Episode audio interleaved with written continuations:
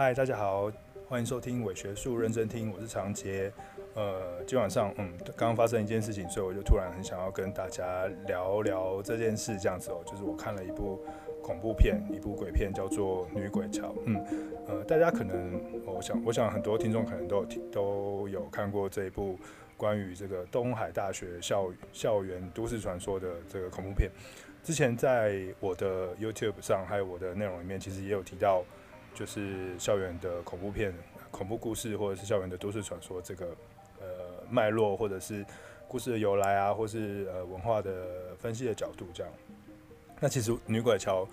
呃，我之前就只有看一点点而已，那我没有认真把它看完，那我大概知道它演什么东西，然后就就就就就就这样。然后，但是我今天呢想说，哎，好，就是我就心血来潮，想说 Netflix 上面居然有，那我就认真把它看完吧。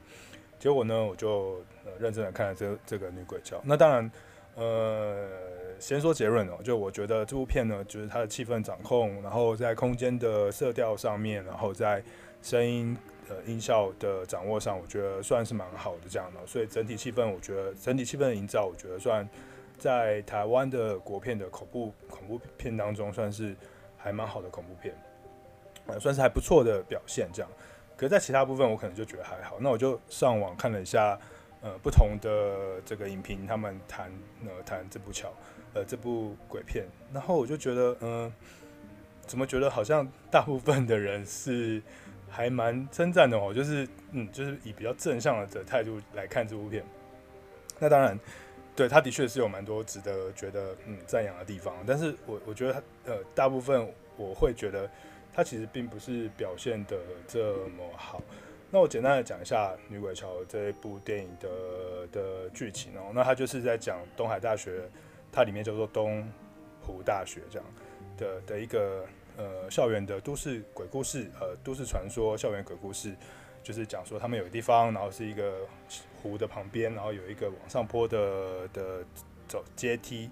然后呢，你只要往上面走，走到第十三阶的时候，如果在某一天晚上，你就数数数数数，然后数到第十四阶，然后你踏出去的话，你就会发现前面就是有呃有第十四阶这样子，就你碰到鬼了，因为它原本只有十三阶这样。那相传是因为有一个女生，她在那个地方呢等她的男朋友，然后等很久等很久，然后约到时间半半夜时间她都没有到，然后。然后她也不知道现在几点，这样以前那个女鬼都不会戴手表，他们就只会只会一直等待，或者是问别人几点。像呃像丹江的宫灯姐姐也是只会问人家先生，请问现在几点了？这样就是丹江非常有名的宫灯姐姐的鬼故事这样。所以呢，这个女生呢，她就在那个女鬼桥的那个桥桥的附近，然后因为等不到男朋友，然后就被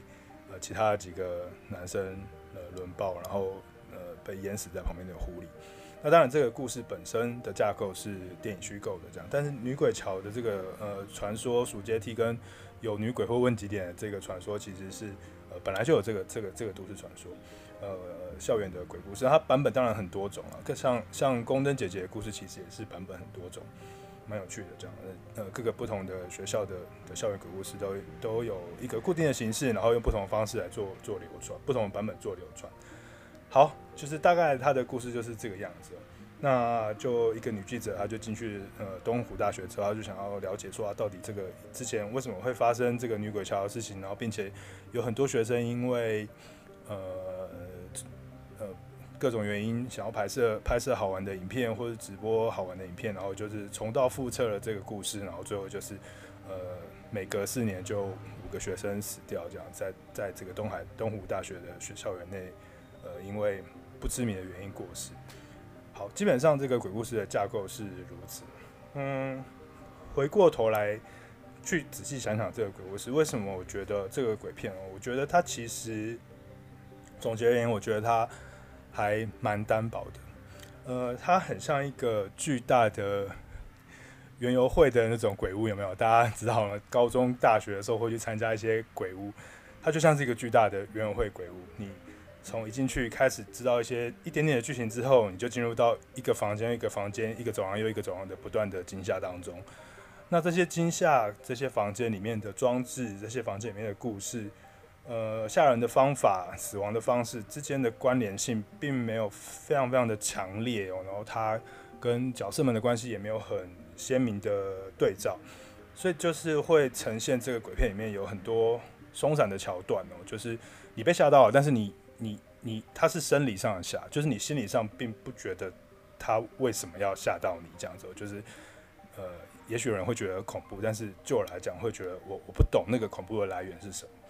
然后嗯，其实我觉得有一个很大的部分就是呃演员的演技，这里面其实出现的演员并不多。大概就是那六个学生，然后加上两个记者，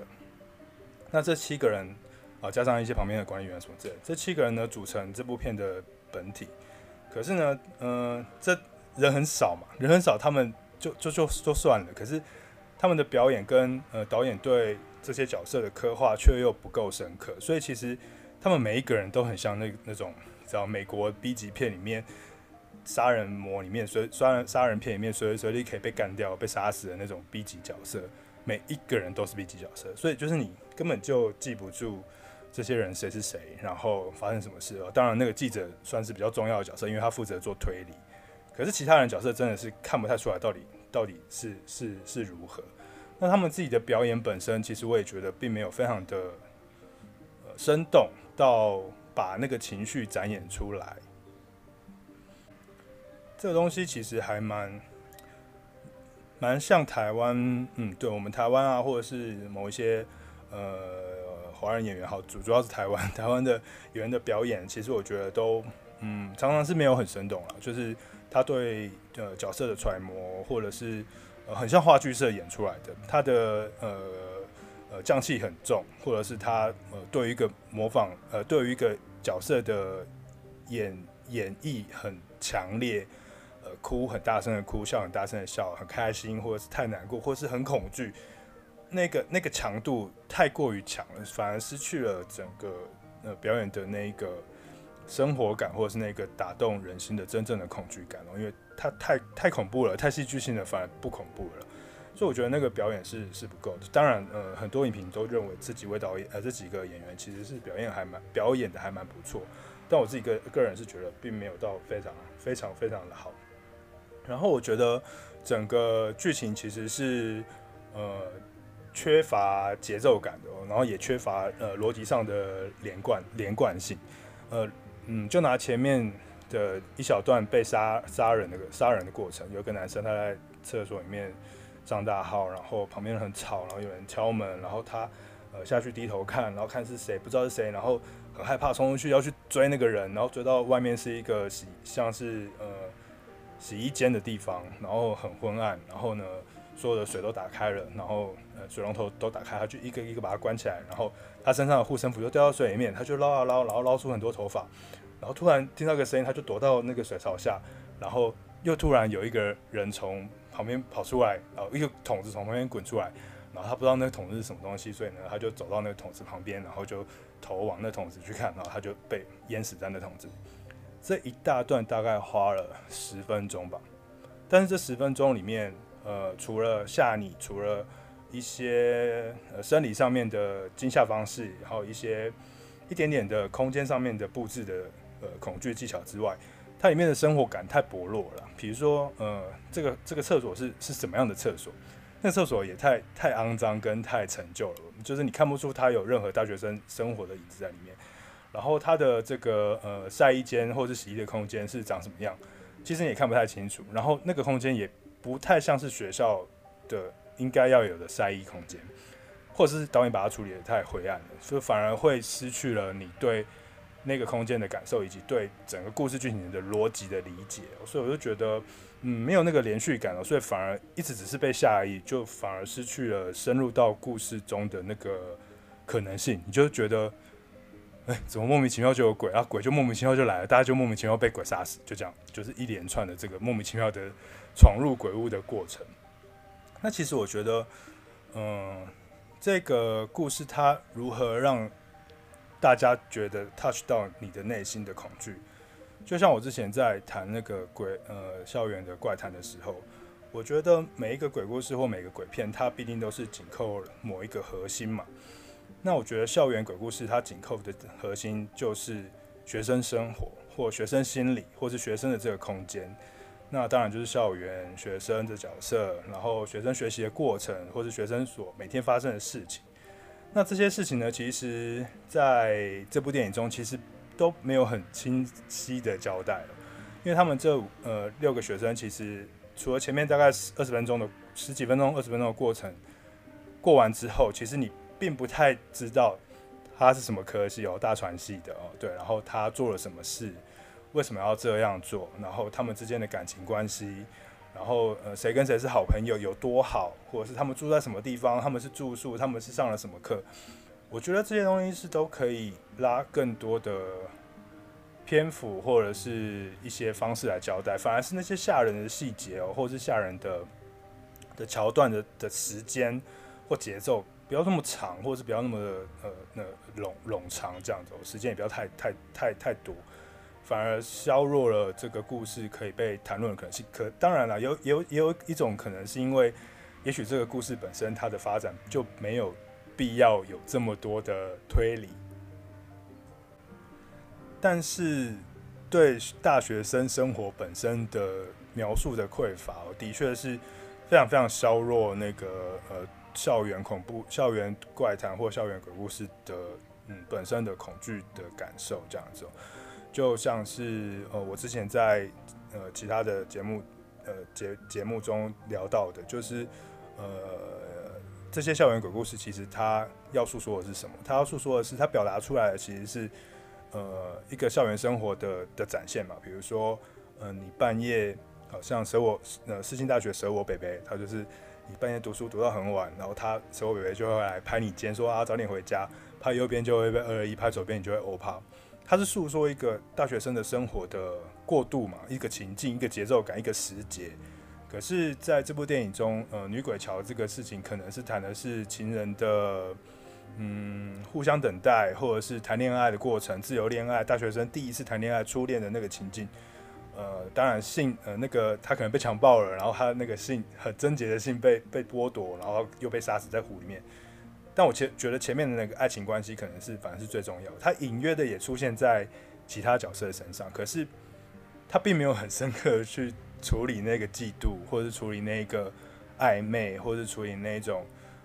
等待或怨恨。对，这这个这个东西可能是这一个故事的核心，就是大学生们青春懵懂第一次谈恋爱的人们，他们面对恋爱恋爱的时候的那种嫉妒、爱恨的的感受，这样。但是在这个里面却没有因此而表达出更多这种校园文化里面的恋爱关系，我觉得这是相当可惜的。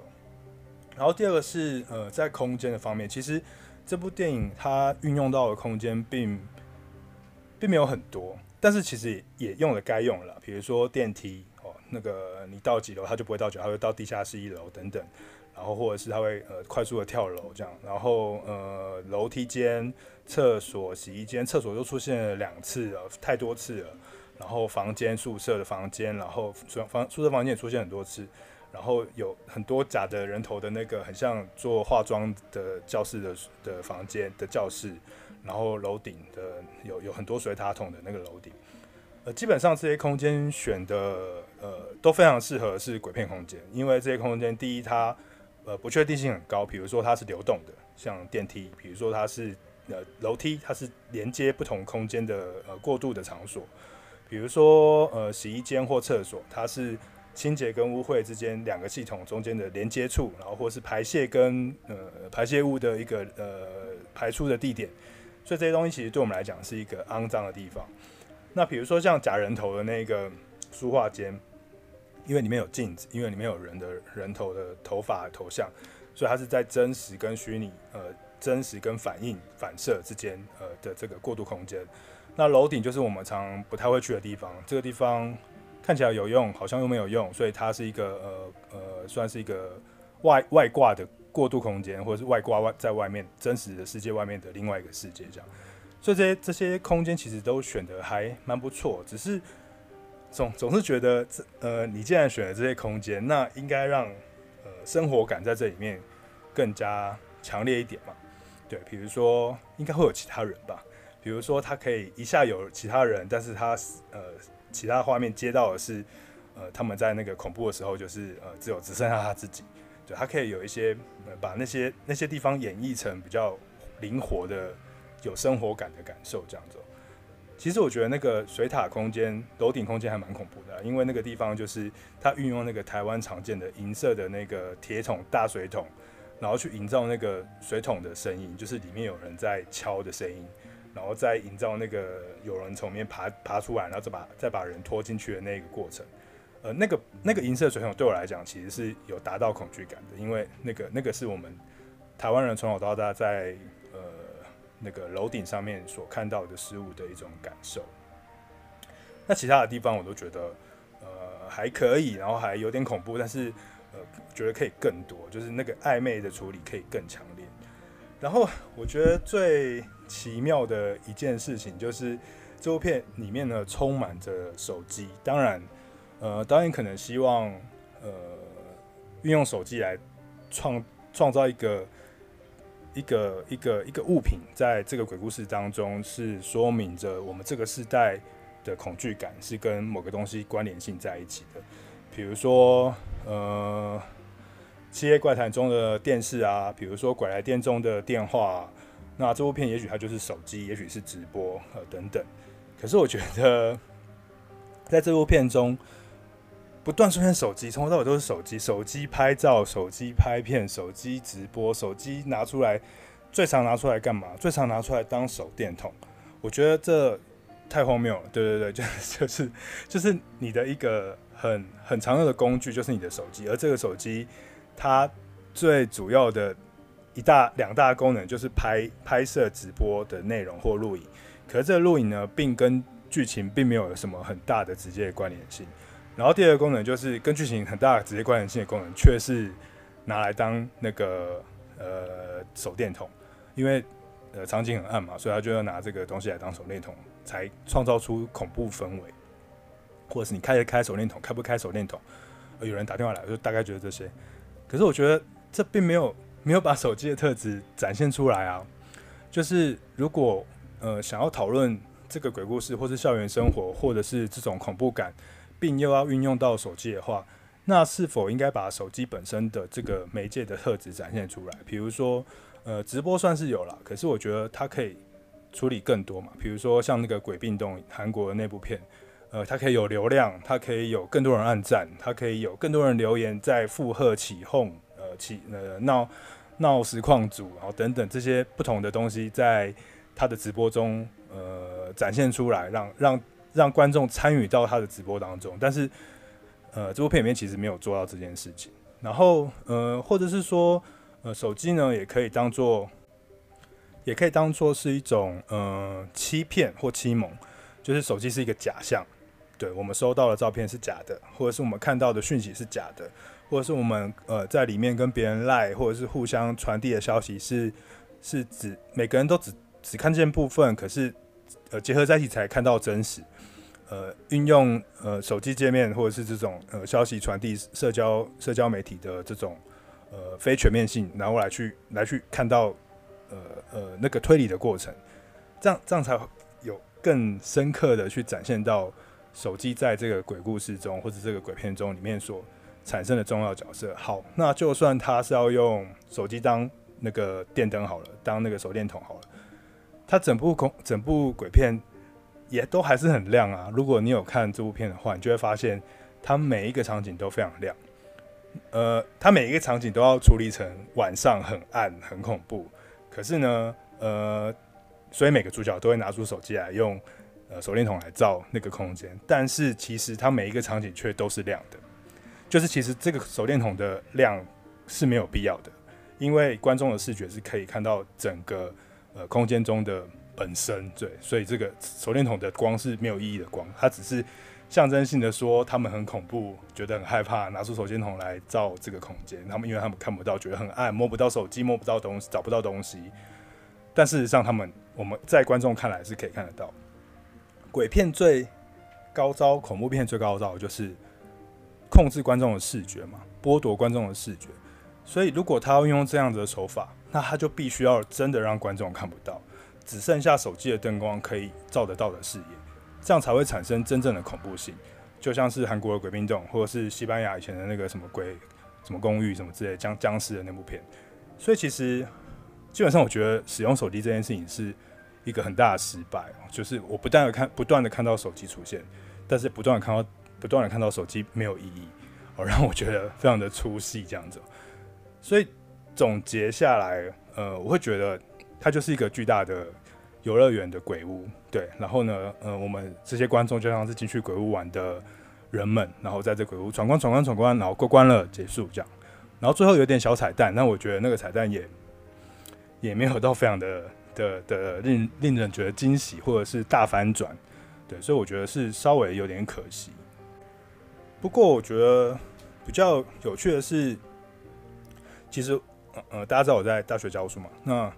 呃，我听到学生的回馈，其实大部分都是正向。大家觉得这部片，呃，蛮恐怖的，呃，回去会不敢用手机，然后觉得直播很可怕，录影会录到什么东西。但对我而言，我觉得这部片是失败的，因为，呃，它有非常多的地方都没有做好，然后，呃，剧本也没有很强烈，拍摄的手法算 OK，镜头也 OK，但是，呃，处理。对于这个脉络或资料或空间的掌握，却没有很细腻这样子。那为什么，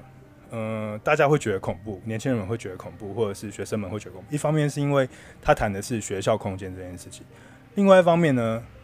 就要讲一个就时代眼泪的故事的故事，就是我觉得台湾现在这几年算不算是一个鬼片非常兴盛的时代？当然了，每两三年都会有一个不错的鬼片，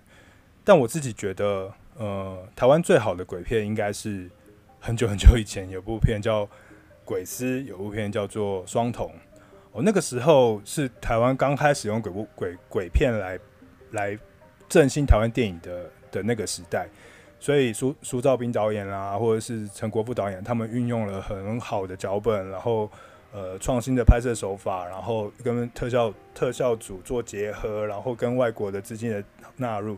然后去拍了这些。呃，我觉得很有创意，而且视角非常丰富的，地点也非常丰富，角色也很饱满的不同的剧本。哦，就连前几年那三集，呃，《红衣小女孩》《红衣小女孩二》还有《人面鱼》，我都觉得他拍得很好，因为他他掌握那个呃都是台湾都市传说的那个能力很强了，然后甚至他把《红衣小女孩》《人面鱼》跟呃魔神仔这件事情结合在一起，变成了